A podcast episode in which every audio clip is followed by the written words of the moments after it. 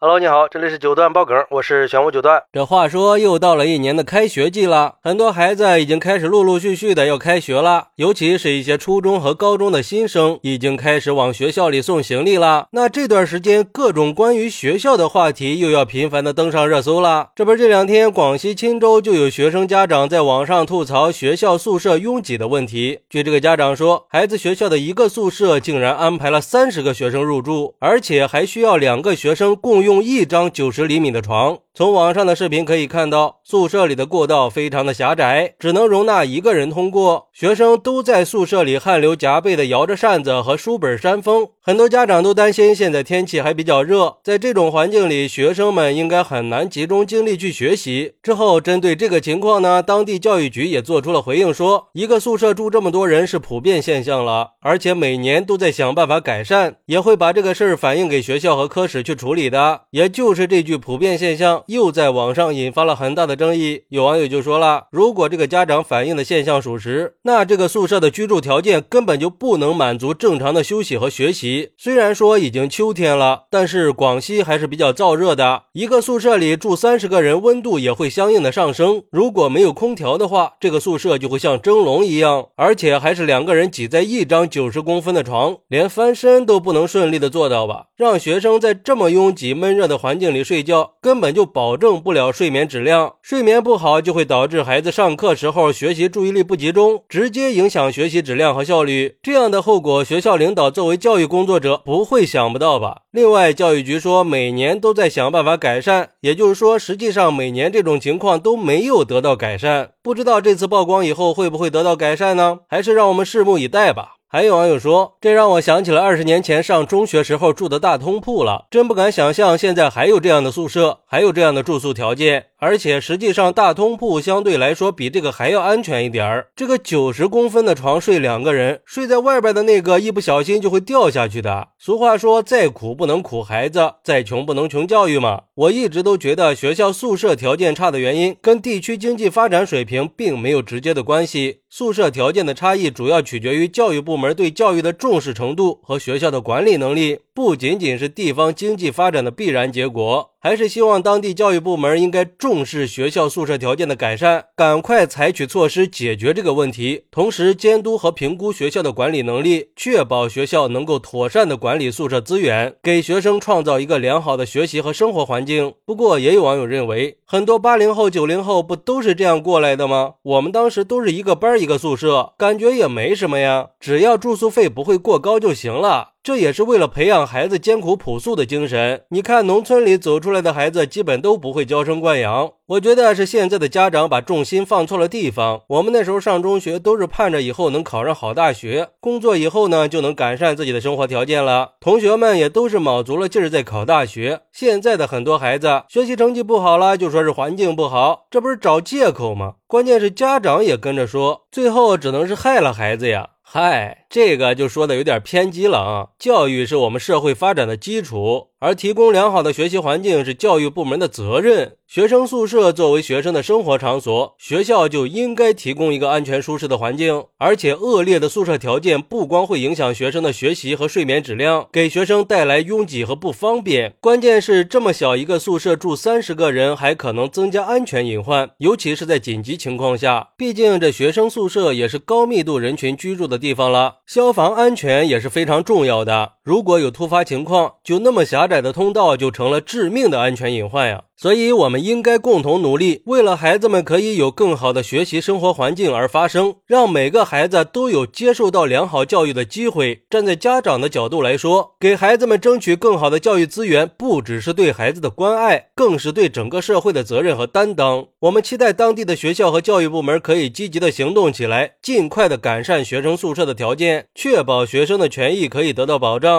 确保每个学生都可以在良好的环境里学习和成长。至于说，一张床上挤两个学生，我觉得这个说法还有待确认。我认为这个可信度不是太高。好，那你怎么看待学校一个宿舍住三十个人，还是两个人共用一张床的呢？快来评论区分享一下吧！我在评论区等你。喜欢我的朋友可以点个订阅、加个关注、送个月票，也欢迎点赞、收藏和评论。我们下期再见，拜拜。